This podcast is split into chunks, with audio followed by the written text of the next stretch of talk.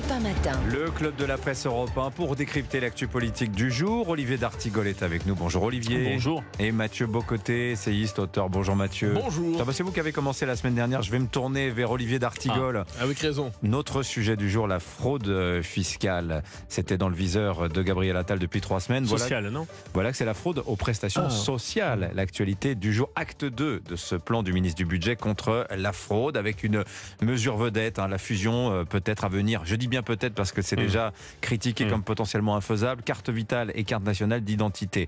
Sur le principe, sur le plan politique, Olivier D'Artigol, euh, Salvateur, c'est bienvenu. Sur le plan politique, il faut s'attaquer à l'ensemble des fraudes, qu'elles soient sociales ou fiscales, tout simplement parce que c'est de l'argent volé à la richesse nationale et aux politiques de solidarité. Il parle Donc moi, d'impôt caché, le ministre. Ça hein. ne me pose aucun problème, mais je me demande un peu sa stratégie politique. Moi, je voudrais un grand plan d'ensemble sur la délinquance euh, financière et économique, Euh, parce qu'il va de zig à zag. Il envoie une carte postale à la gauche en évoquant un peu euh, la fraude fiscale il y a quelques semaines, puis là, on le retrouve de l'autre côté. Je vois pas bien la cohérence si ce n'est des séquences politiques. Là, C'est pas un peu caricatural de dire quand on est de gauche, on s'indigne de la fraude fiscale, mais on n'a rien à dire sur la fraude sociale et, et réciproquement quand Je on pense est de que gauche, maintenant, on doit, on, doit, on doit évoquer l'ensemble des fraudes et apporter une, une, une, une réponse, une réponse globale. Mais si on parle de la fraude sociale, j'espère qu'on parlera aussi des non-recours. J'ai regardé les, ch- les, les, les chiffres du non-recours aujourd'hui, mais c'est très important. Il y a 35% des personnes qui sont éligibles au RSA.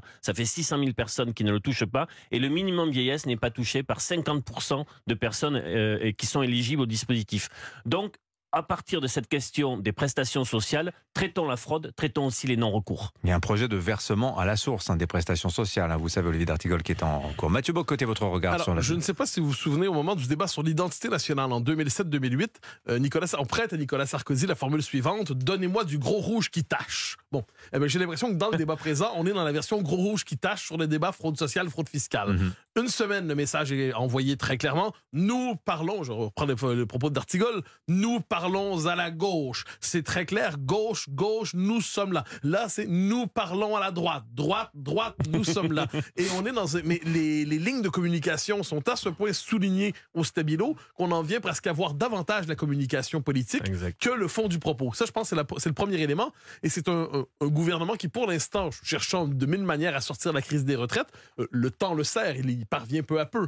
Mais il, il fonctionne davantage à la com au stabilo, davantage qu'avec des propositions fortes. Oui. Une fois que c'est dit, une fois que c'est dit, la question de la fraude sociale est évidemment centrale pour une raison toute simple. C'est vu euh, l'obésité bureaucratique de l'État-providence en France, l'État social en France, eh bien, presque par définition, une logique de fraude s'installe, la nature humaine étant ce qu'elle est. Et là, le projet de reconquête de ce territoire perdu qui est celui de la fraude sociale, on peut dire, c'est pour l'instant, ça relève du slogan. Ça fait des années que Charles Prats nous en parle. Mais quelle est la- pour être capable de, de grappiller autre chose que dans les marges, pour l'instant, on ne voit pas trop. On on- nous dit d'ores et déjà ce matin que la fusion de la carte d'identité et de la carte vitale, je vois des choses possible. ne va pas être possible. Ça commence bien. Alors il y a aussi beaucoup. euh, je Pour raisons, alors je le précise, c'est pour les raisons de, c'est la CNIL qui pourrait s'y opposer, la, la, Mm, oui. pardon, la Commission nationale informatique liberté, au nom de la préservation des, le secret des données. En Mais fait. je suis d'accord avec. Mathieu. On a le, vraiment le sentiment ce matin que la, la communication politique pour une séquence qui doit aller vers un texte, euh, vers un deal avec LR euh, sur le texte immigration prend le dessus sur véritablement une politique publique réfléchie pour s'attaquer à l'ensemble des fraudes. Mathieu Bocoté. Ben alors, je reviens sur la question de la fraude sociale. Là où elle est fondamentale, ça vient avec ce, dont on parle souvent ces temps-ci, la question du consentement à l'impôt. Mhm. Une, par- une partie significative du, du pays, et je ne parle pas encore une fois des ultra, ultra, méga, giga riches, là, mais des classes moyennes et classes moyennes supérieures. Le consentement à l'impôt est encore là par effet de contrainte. C'est-à-dire, on sait très bien que si on ne paye pas ses impôts, on va avoir des soucis. Oui. Mais on, on- le, le commun des mortels fait assez aisément le calcul, et là, plus encore dans les classes moyennes euh, inférie- inférieures, entre guillemets, que euh, travailler d'un côté, certes, on peut, on peut construire sa vie, il y a une valeur morale dans le travail, mais il est relativement facile, relativement, d'avoir un niveau de vie à peu près équivalent sans pour autant se mettre à la tâche, sans pour autant se mettre au labeur. Mhm. Et ça, c'était ce sentiment d'injustice qui touche le commun des mortels, et pas une injustice, je le dis, par rapport aux très puissants de la société, Oui. mais une injustice par rapport au voisin. Le voisin qui peut tricher, et le voisin qui s'en tire mieux que soi, Mais- le voisin qui, qui s'en tire mieux que C'est- soi sans travailler, je- ça, ça, ça radicalise la C'est crise de aussi le problème, Mathieu, de la smicardisation du salariat français, Ah, des, trappes à bas salaire avec les exonérations sociales et fiscales. Vous savez, les exonérations sociales et fiscales cumulées dans notre pays, c'est 6% du PIB. Et c'est vrai que euh, l'efficacité de, ces, de, ces, euh, de cette politique est à démontrer. Elle ne l'est toujours pas. Euh, et si on avait une échelle des salaires qui permettrait vraiment de dépasser un peu les limites du SMIC, ça, ça couperait un peu euh, l'herbe sous les pieds de ce débat entre minima sociaux et bas salaires. Oui, mais enfin, regardez, on, a aussi, et c'est une des raisons pour lesquelles la fraude sociale est un enjeu, euh, une hypertrophie de la protection sociale en France. C'est 800 milliards par an. C'est les deux tiers de la dépense publique. Ah les deux tiers de la dépense publique. C'est un tiers du PIB chaque année qui ah, part en protection sociale. Et ah ben si je peux me permettre. on a l'ensemble des dispositifs. Non, d'accord. je mets tout, je mets tout, dans, le pot. Et la fraude fiscale, on contrarie le financement du système. On met la politique familiale, on met tout. Oui, mais, on met tout. Oui, il y a l'effet de contraste là-dessus. Et surtout les retraites. Hein, je me permets de jouer de mon ancrage nord-américain sur ça. Il y a quelque chose de fascinant de voir à quel point le filet social français est un hamac. Euh, il y a quelque chose là-dedans, une surprotection fascinante qui vient avec, il faut le dire, des charges sociales avec des impôts qui sont écrasants. Et je pense qu'un social-démocrate nord-américain normal arriverait en France et se dirait, ah quand même, la charge, on n'aurait pas imaginé une telle, une telle imposition, une telle de confiscation des biens des, euh, par l'impôt, par les charges sociales. Ah, je parle de social-démocrate, je ne parle pas de, libéral ou d'un homme de droite. Donc ça, je pense... Mais on... Mais il faut préciser, parce que vous, quand vous parlez, Mathieu, de surprotection, allons au débat, allons au fond. De quelle surprotection parle-t-on? Sur le RSA, par exemple, quand vous, avez, quand vous sortez de, de l'allocation chômage et que vous basculez au RSA, c'est 600 euros. 600 euros, c'est pas une surprotection. Mais attendez, attendez, on, dévie un peu du sujet. Le sujet, c'est pas euh, est-ce que le RSA c'est trop ou pas assez, est-ce que c'est versé trop longtemps? C'est que sur 15 milliards de prestations, vous en avez peut-être un milliard deux qui part euh, dans la poche de fraudeurs.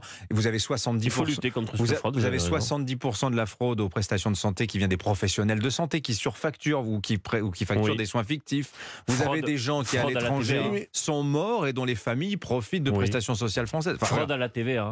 La fraude à la TVA, exactement. Qui est une fraude euh, très importante. Euh, on n'a pas évoqué là, parce qu'il ne faut pas trop me, me Mais les fraudes à la TVA, pardonnez-moi, mais c'est une fraude euh, qui vient notamment souvent de sociétés qui sont bâties de manière éphémère, qui ont une existence de vie très courte, qui, sont, qui font aussi de la fraude aux cotisations sociales, qui met de fausses, de fausses fiches d'emploi et donc derrière de fausses, enfin de vraies allocations chômage, mais pour un travail qui n'a pas été C'est un débat très français sur l'ensemble de ces fraudes qu'on oppose. Est-ce qu'on pourrait avoir. Non, non, on les pas, on les cumule. Non, non, est-ce qu'on pourrait avoir un jour une estimation, il y a maintenant tout ça est très documenté, sur l'ensemble des fraudes et le manque à gagner euh, pour la richesse nationale et qu'on mette en place un vrai dispositif pérenne et non pas simplement la communication politique. Hmm. Mais, mais ça veut dire, un, dernier, un, dernier, mot sur ça, c'est tout système social, appelons ça comme ça, tout, tout système de protection sociale génère sa part de fraude, inévitablement. L'humaine nature étant ce qu'elle est. Ensuite, est-ce qu'il y a des dimensions particulières propres au modèle français quand Bruno Le Maire? Parlait récemment euh, de, sur le mode de la petite provocation, ça aussi c'était du gros rouge qui tâche, hmm. en disant une partie de la fraude sociale qui va vers le Maghreb, et ainsi de suite. On comprenait le message il désignait néanmoins une réalité, c'est-à-dire cette part d'argent qui est détournée et quelquefois hum. qui quitte très rapidement le territoire national. Et euh, Gabriel Attal lui-même le mentionne en disant qu'il va falloir demeurer un certain temps, euh, hum. plus longtemps en France pour pouvoir euh, profiter des prestations sociales et ainsi de suite. Donc on voit ça, c'est la part secrète inavouée, mais bien réelle de ce débat. Mais ceux qui veulent l'aborder sont moins nombreux. Et il donne rendez-vous dans, en 2027, le ministre, pour voir les résultats de cette lutte qui commence. Merci à tous les deux, Olivier D'Artigol, Mathieu Bocoté. Bonne journée. 8